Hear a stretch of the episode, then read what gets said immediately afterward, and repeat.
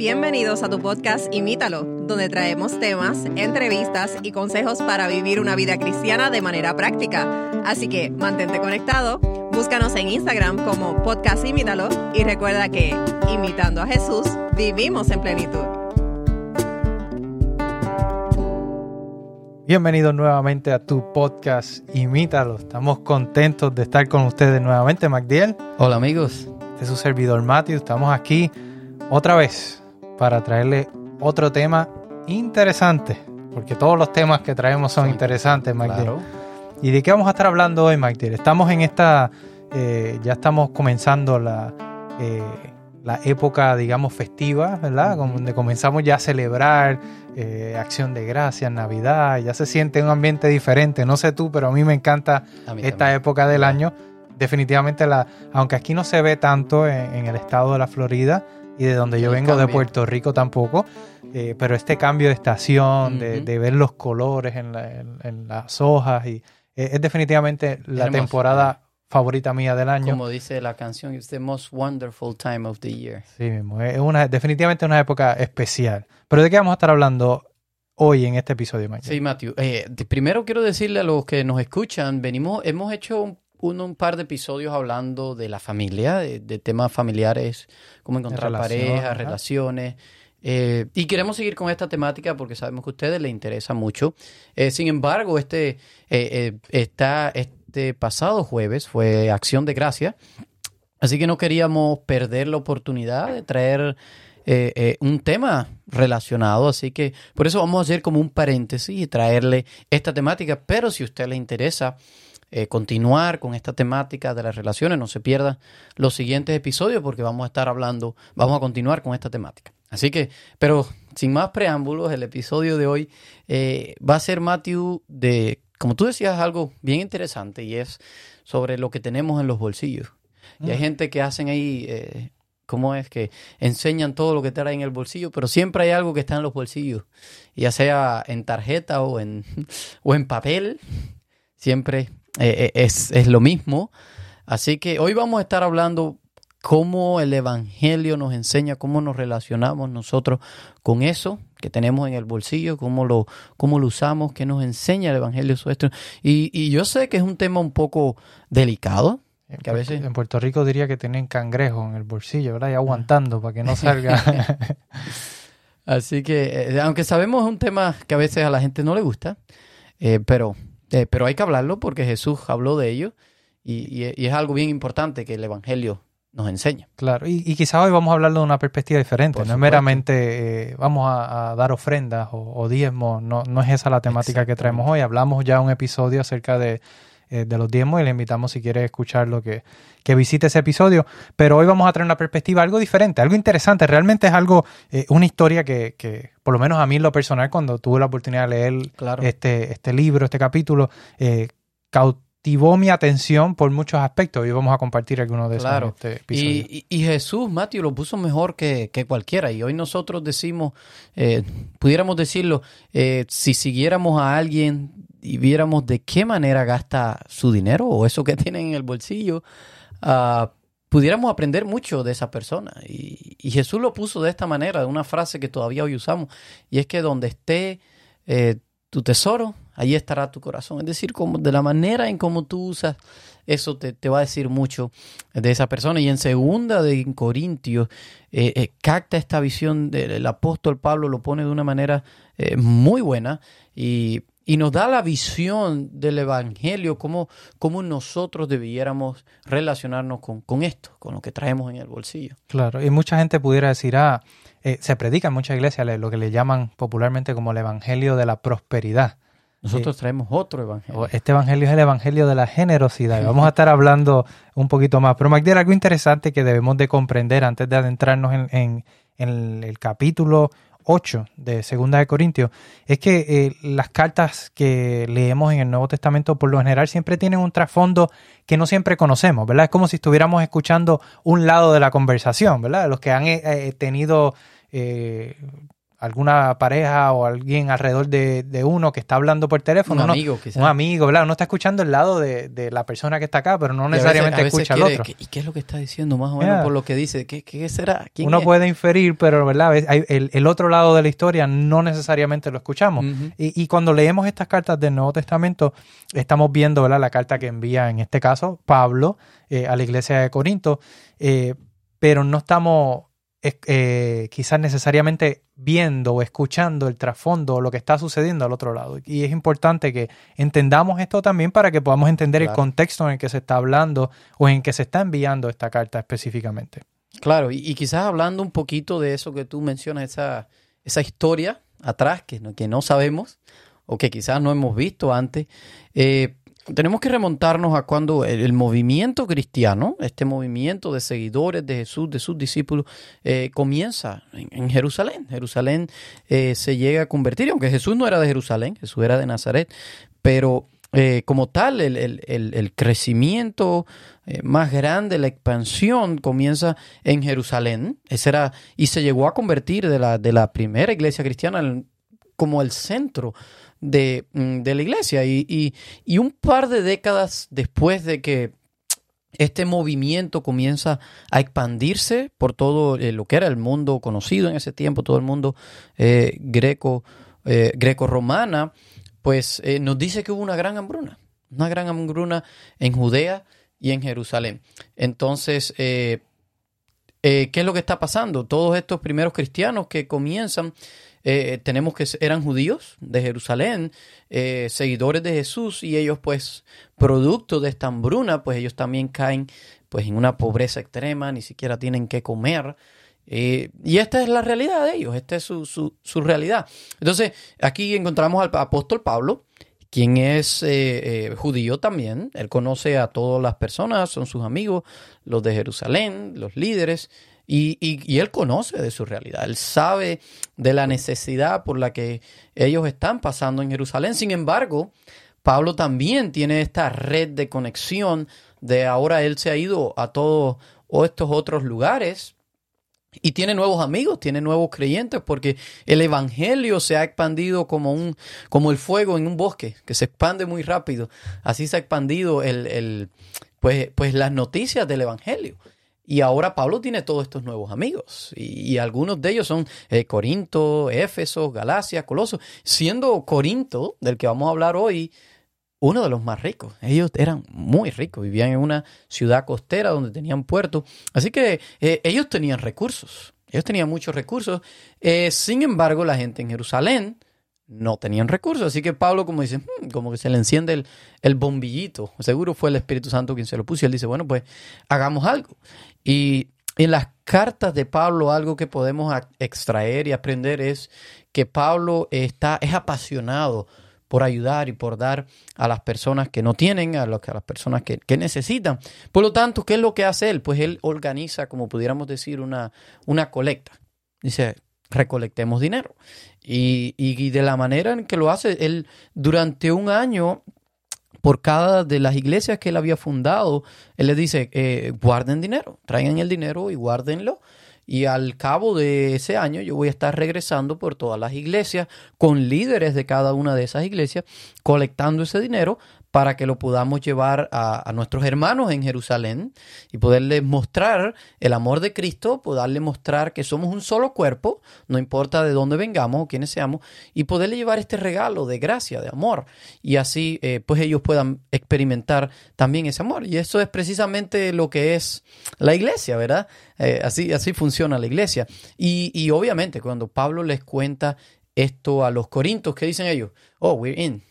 Queremos, queremos participar, queremos ser parte eh, de, esto y, por lo tanto en la primera carta a los Corintios Pablo termina diciendo, bueno, eh, eh, guarden semanalmente, traigan y guárdenlo y en el regreso pues entonces Pepe yo lo recolectaremos y lo llevaremos, pero parece que algo ha pasado entre esta primera carta y la segunda carta que pareciera que los Corintios se han olvidado eh, de, la promesa que habían hecho, no sé, o le llega a oído Pablo de la realidad y ya Pablo estaba acercándose a llegar a la iglesia de Corinto y ellos no tenían nada guardado. Y no solo eso, Pablo venía con los representantes de la otra iglesia. Es como iba a ser un poco eh, Incómodo. incómodo, un, un poco penoso, porque ellos habían prometido y ahora está toda esta gente aquí. Bueno, pensábamos que, que- Y yo les dije que ustedes eran generosos y que ustedes habían... Entonces iba a ser un poco ah, incómodo, pero esta era la realidad y es por eso que Pablo escribe pues esta, esta otra parte. Ya, y definitivamente era una conversación difícil la que Pablo Claro. tenía que tener eh, con, con, este, con la iglesia de Corintio. Eh, pero yo me, uno se pone en los zapatos de, o trata de ponerse en los zapatos de Pablo. ¿Qué hubiera hecho Pablo? ¿Qué, qué tantas cosas pudo ¿Qué haber hubiera hecho? yo en su Exacto, zapato? pero uno, uno se pone a pensar en todas las cosas que él pudo haber hecho. Claro. Eh, y obviamente si uno pone su carácter o su personalidad en los zapatos de Pablo, quizás uno hubiera reaccionado un poco diferente. Pablo pudo haber sacado quizás su rango y decir, no, pero es que, tú sabes, yo, yo soy aquí, Pablo... Yo fundé todas estas eh, iglesias. Exacto, y cómo, cómo ustedes van a hacer esto. Pudo quizás haberlos avergonzado y haberlos eh, incluso hasta regañado allí enfrente de, eh, de, de estas personas. Más sin embargo, es curioso el approach o la- el método que utiliza o decide utilizar eh, Pablo, y ahí es donde entramos al, al- al libro, a la carta eh, de, de 2 Corintios capítulo 8 y específicamente el versículo 1. Allí Pablo comienza a narrarles una historia. Pero mira qué historia, Matías. Dice allí, ahora quiero que sepan, amados hermanos, lo que Dios en su bondad ha hecho por medio de la iglesia de Macedonia. Esta historia no es para, no, no es, no es un regaño, sino que más, más bien comienza aquí Pablo a narrar, miren lo que Dios ha hecho a través de su bondad, de su gracia, eh, en- por medio de las iglesias de Macedonia. ¿Y quiénes son estas iglesias de Macedonia? ¿Cuál era su situación? Bueno, pues el versículo 2 nos dice que estas iglesias están siendo probadas con muchas aflicciones y además son muy pobres, pero a la vez rebosan de abundante alegría, Wow. la cual se, desbordó en gran generosidad. Mira qué interesante, una iglesia que estaban pasando por muchas situaciones. Muchas, son pobres, en, en- dice aquí que eran, estaban en extrema pobreza, pero dice que aún así estaban dando con gran generosidad y con alegría. Dice que era una alegría que se desbordó en gran generosidad. Qué Wow. interesante. Cómo uno se pone a pensar en ese contraste, ¿verdad? Como una, per- una- una iglesia, un grupo de hermanos, de, de creyentes, de personas, están en extrema pobreza, mas sin embargo en gran alegría, al punto que se desborda en generosidad. Y en generosidad de, de- de dar, aún así que están en una extrema eh, pobreza. Pero no solo se queda ahí. Dice el versículo 3, pues pueden dar fe de que dieron no solo lo que podían, sino aún mucho más de lo que podían. Es como si Pablo dice, yo, yo digo, yo, yo soy testigo de que dieron, pero entonces como que se da cuenta y dice, no, espérate, dieron más. Dieron mucho podían. más de lo que... Y dice que lo hicieron por su propia voluntad, tampoco fueron obligados Wow. a dar. Así que es algo que, que realmente nacía de, de ellos. Y, y el versículo 4 nuevamente no, no, nos dice aquí la, la situación financiera de ella, o cuál era su situación. Dice, nos suplicaron una y otra vez tener el privilegio de participar en la ofrenda para los creyentes de Jerusalén. Es decir, a pesar de su situación financiera en la que ellos se encontraban, ellos suplicaban, MacDill, para poder ayudar, para poder dar, para Wow. poder contribuir. Y esta es la historia con la que comienza a narrar eh, Pablo en su, en su carta a los Corintios. Comienza a hablarle acerca de, de esta grande historia, una historia maravillosa de Así cómo es. la iglesia de Macedonia, Dios obró a través de ellos también. Y fíjense, queremos que presten atención, no solo a lo que Pablo dice, sino a lo que Pablo no les dice. Fíjense, Pablo, es como a veces cuando en, en nuestras iglesias, cuando hay necesidad o a veces cuando alguien quiere algo, va directamente, oh, oh, de- denos el dinero. Pablo pudo haberle dicho directamente, den el dinero. Y no, pues, simplemente, lo que Pablo hizo simplemente fue contarle una historia. Y él Y les no dice, cualquier historia. no cualquier historia, es lo que le dice, queremos que sepan. Sea, les dice, nosotros lo que queremos que ustedes sepan lo que está pasando. Y dice que Macedonia estaba como a unas 100 millas de, de Corinto. Le dice, yo quiero que sepan lo que está pasando a unas 100 millas al norte de aquí. Simplemente una historia. ¿Qué es lo que está pasando? ¿Qué fue lo que pasó según lo que tú leíste, Mateo? Y fíjate, a mí me llama la atención el versículo 1, dice, dice, ahora hermanos queremos que se enteren, y fíjate lo que dice a continuación, de la gracia. Entonces, ¿qué es lo que ha pasado? ¿Qué es lo que pasó con los macedonios? La gracia de Dios. La gracia fue lo que pasó. Y, este capítulo es interesantísimo, Mateo, porque la palabra gracia se repite más veces en este capítulo, en el 8 y el 9, de lo que se repite en todos los escritos de Pablo juntos. Así que, eh, lejos de hoy aquí en este episodio, Mateo, hablar de dinero o de lo que hay en el bolsillo, vamos a estar hablando de gracia. Este, la conversación de la gracia es lo que vamos a estar eh, teniendo hoy. Por eso decíamos el ministerio de, la gracia, porque es un, ministerio, eh, realmente e-, es interesante y cuando vemos la palabra gracia nada más en sí misma y analizamos lo que significa eh, gracia, ¿verdad? En griego, y aquí MacDiel, usted es el, caballero de, de, los lenguajes, ¿cómo, ¿cómo se pronunciaría esta palabra en griego? Bueno, usualmente se dice Harris o Charis okay. en griego. Y, el significado de esta palabra. y es interesante, hay gente que se llaman hoy así. Así que su nombre es gracias. Amén.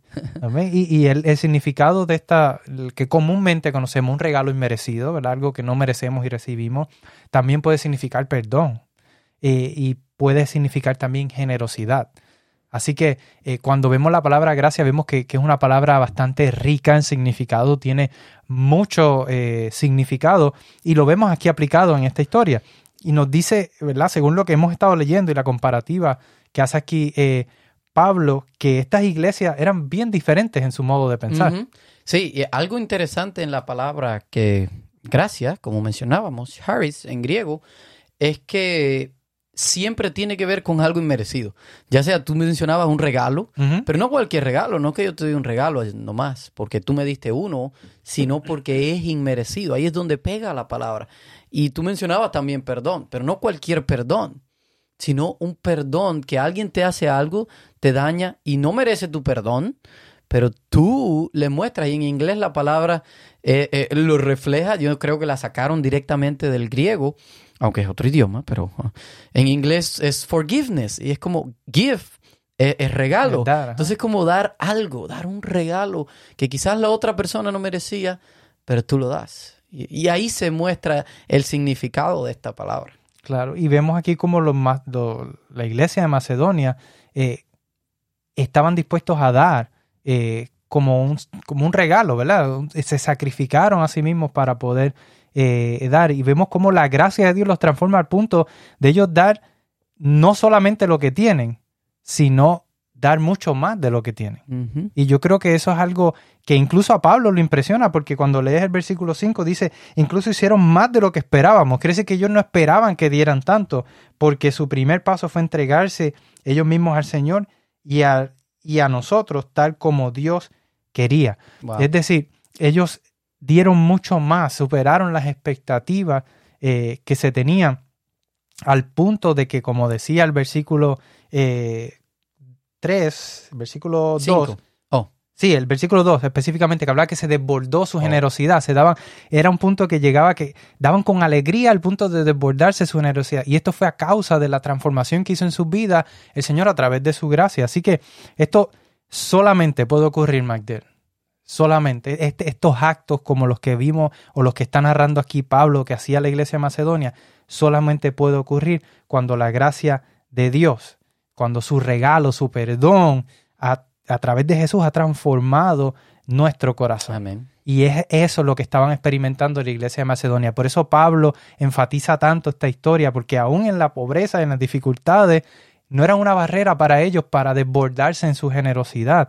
Y es, eh, es es, aquí como Pablo está enseñando cómo la riqueza y la pobreza en el contexto del Evangelio cobra un significado diferente, ¿verdad? Porque a pesar de que eran pobres, no les faltaba nada. Lo tenían todo. Y, por eso vemos en la Biblia Jesús mismo en la bienaventuranza cuando dice, bienaventurados los pobres de, los pobres de espíritu. Porque ellos son los que van a recibir. Así que hay, hay un, hay un contraste aquí marcado en el, en el aspecto de las personas que quizás menos tenían eran las que más dispuestas estaban a dar, porque tenían lo más importante que era Cristo en sus corazones. Y yo no sé, Mateo, si tú has conocido personas de este tipo, pero yo he tenido el privilegio de conocer a personas así. Son personas que, vaya, pudiéramos decir irradian. Son, son un, un- un- en medio de este mundo de egoísmo y de ambición, son personas que irradian la gracia de Cristo. Eh, y son personas que no tienen muchas veces. Sin o que tienen muy poco. o tienen muy. Bueno, sí, no tienen, pero de alguna forma ellos encuentran siempre algo que dar. Y, y siempre tienen algo que dar. Y cuando dan- reciben quizás en abundancia o tienen un poquito más de lo que están acostumbrados, dicen, ah, no, pues se acuerdan de alguien que necesita más que ellos y dan. Esas personas son, son maravillosas. Y, y- y por otro lado, también hemos conocido a personas quizás como los corintos, Ujú. el otro lado de, De la, la moneda, ah, que, que tienen, tienen suficiente. Quizás no son millonarios, pero tienen Claro. suficiente. Sin embargo, están tan prisioneros de sus cosas, tan prisioneros de, de tener y de tener un estilo de vida que no se dan cuenta que pudieran ser de bendiciones y tienen este estilo que los hace eh, eh, con como el puño cerrado y no son capaces de abrir para, para ser de bendición a otros y, y- y es triste y esta, esta pareciera ser eh, la realidad que, que nos está mostrando aquí Pablo. Y es una Este lección, contraste. claro, y una lección importante, ¿verdad? Y uno como padre, por ejemplo, yo pienso en mi hijo que ahora está comenzando a trabajar y una de las cosas que nosotros siempre le enfatizamos, sé desprendido de las cosas que tienen, no te afanes por el dinero, eh, está dispuesto siempre a dar y ayudar a quien necesita, a compartir con los demás las bendiciones que Dios te ha dado y, y- y leyendo y estudiando esta historia uno se da cuenta de que, wow, uno puede hablar y decir todo lo que quiera, pero es realmente cuando el, el Espíritu Santo obra en la vida de uno y transforma nuestro corazón, es. que uno lo hace y nace, ¿verdad? No es porque papi o mami me lo están diciendo o porque yo sé que lo debo hacer, sino porque el Espíritu Santo lo pone en tu corazón. Solo y por la entonces puedes, exactamente, cuando tú experimentas esa gracia, dice, el que por gracia recibió, por gracia de Dios, ¿me entiendes? Es cuando, cuando tú recibes tanto de parte de Dios por gracia, no te queda otra que compartir también hacia adelante todo lo que tú has recibido y más. Así es. Y este capítulo está impresionante, Matthew. Quisiéramos poder compartirlo todo.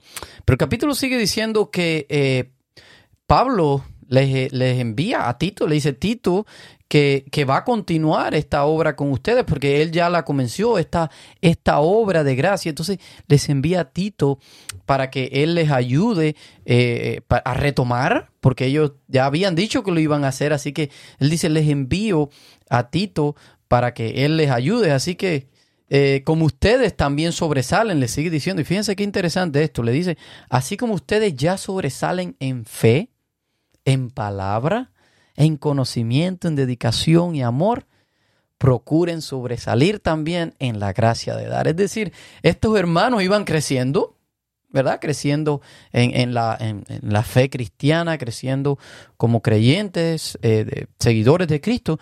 Pero Pablo dice, pero todavía les falta un poquito, les falta crecer. Y aquí es donde se muestra el verdadero eh, eh, crecimiento espiritual, porque si ya está siendo transformado, también debe haber un cambio en cómo nosotros nos relacionamos con la finanza, cómo, cómo nos afecta esto, este, este, este tema, el Evangelio tiene que afectar no solo ciertas áreas de mi vida, no solo el conocimiento, sino también la parte de las finanzas, también tiene que haber una transformación hecha por el, por, por del Espíritu Santo, obviamente. Y es como al yo ver cuánta gracia yo he recibido, cómo respondo yo también a esa gracia. Y el, el versículo nos sigue diciendo y algo todavía más fascinante es que dice, miren, no les digo como un mandamiento. Es decir, Pablo, como tú decías ahorita, él pudo verlos. Yo, yo soy. Pablo, yo, yo, yo les puedo dar un mandamiento porque yo fui quien fundé esta iglesia. Tengo la autoridad, digamos. Exacto. Eh, sin embargo, eh, ellos prácticamente le debían su existencia como iglesia a él, porque él los había fundado. Sin embargo, Pablo no hace eso. Pablo primero les contó una historia. Pero fíjate cómo sigue Mateo. Eh, el versículo, el versículo 9. Sí, ahí es con- con- termina con, con una con otra historia, digamos. Y esta historia es, es quizá Vamos a ver si los, los que escuchan la pueden adivinar qué historia es. sí, es una- definitivamente una historia fascinante y él yo creo que es la base. Él- él- es la base de todo. Pero dice el versículo 9, ustedes conocen la gracia generosa de nuestro Señor Jesucristo. ¿Y cuál es esa gracia? Dice, aunque era rico, por amor a ustedes se hizo pobre, para que mediante su pobreza pudiera Wow. hacerlo rico. Wow. Que, y, y aquí pudiéramos estar tres episodios Así o es. más hablando acerca de este versículo solamente. Porque como Dios estuvo dispuesto a desprenderse de todo y hacerse pobre. Y por medio de él hacerse pobre y dejar todo esa, todas esas riquezas que tenía en el cielo, entonces nos puede otorgar a nosotros las riquezas. Y es, es la maravillosa Esa es la historia del Evangelio. y ese es, el- es precisamente el Evangelio, pero lo presenta en el contexto de las finanzas. Aquí pudiéramos decir, ¿verdad? Como Dios era rico y ahora se hace pobre para poderlos hacer ustedes ricos. ¿Y a qué está apelando Pablo aquí? A que el pueblo de, Corintios entienda que es a través de la gracia de Cristo que hemos recibido todo y es por esa misma gracia que nosotros debemos de estar dispuestos a dar. Y Magdiel, esto nos ayuda en tantas cosas, no solamente en ayudar al prójimo, hay un aspecto eh, que también mental que nos ayuda. Eh, la salud mental es, es algo que nos está afectando grandemente como sociedad hoy día y aún el hecho de dar, da una gratificación, da una, eh, un, sentido de, de, de- de compartir de- y realmente eso es algo que llena, que ayuda en, no solamente en el aspecto financiero a otras Así personas, es. pero también nos ayuda a nosotros como las personas que damos a sentirnos bien, a sentirnos eh, eh, que Y- y estamos y haciendo esa algo ansiedad por que a veces, a veces, y qué bueno que tú lo mencionas, porque hay mucha gente que vive en ansiedad por, por, por tener y por, por qué va a pasar si yo dejo de trabajar, qué va a pasar si No, yo doy, el trabajo, la- si yo el mercado está cayendo, las acciones están bajando, los precios el están... dar te libera de Pero eso. el dar nos desconecta de eso y nos ayuda a, a des- a ser desprendidos y a dar por gracia como Cristo por gracia nos ha dado a nosotros. Así es. Así que eh, todos quizás nos sentimos un poco incómodos al, al tratar este tema, cuando nos vienen a pedir, cuando a veces en la iglesia te dicen no hay, y, y quizás eh, ni siquiera entendemos de todo el tema del diezmo, quizás no lo podemos explicar, ni siquiera está del todo claro quizás en la Biblia, pero hay una cosa que sí está bien clara en la Biblia, y es el ser generoso, es el mostrar gracia, porque nosotros hemos recibido de gracia, por lo tanto tenemos que dar de gracia. El pueblo de Israel era un, un pueblo en el Antiguo Testamento que daba, era extremadamente Dadivoso. bondadivoso.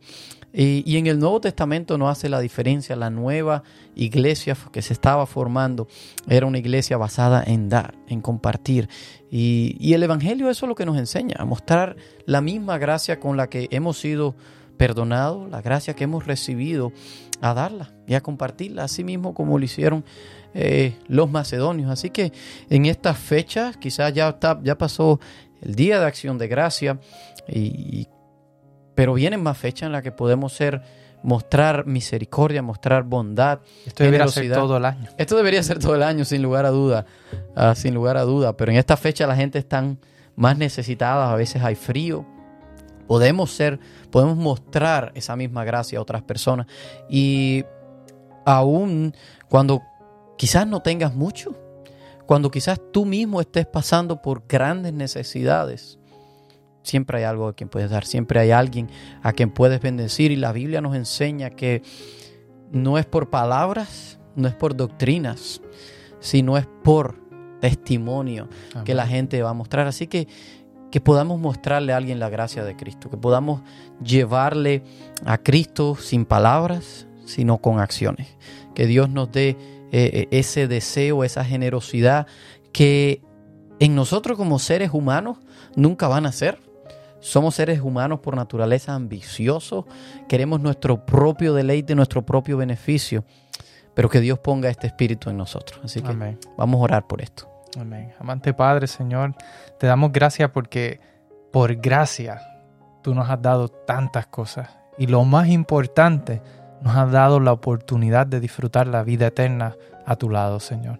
Gracias porque no tuviste la gloria del cielo, las riquezas del cielo, el honor y la alabanza del cielo como cosa a, que aferrarte, sino que te desprendiste de todo para venir a nacer humildemente y en pobreza en este mundo para podernos dar la oportunidad a nosotros de disfrutar de esa riqueza maravillosa que tú tienes para nosotros, no solamente en el contexto material, sino en el contexto espiritual también, por la eternidad. Señor, gracias por esa oportunidad. Ayúdanos a nosotros, al igual que a la iglesia, que lo hiciste con la iglesia de Macedonia, Señor, ayúdanos a ser agradecidos y a vivir en ese gozo y en esa alegría que eh, reconociendo las cosas que tú has hecho por nosotros y que se demuestre esta alegría, este gozo, este agradecimiento y se desborde en gratitud, en gracia hacia los demás también, Señor.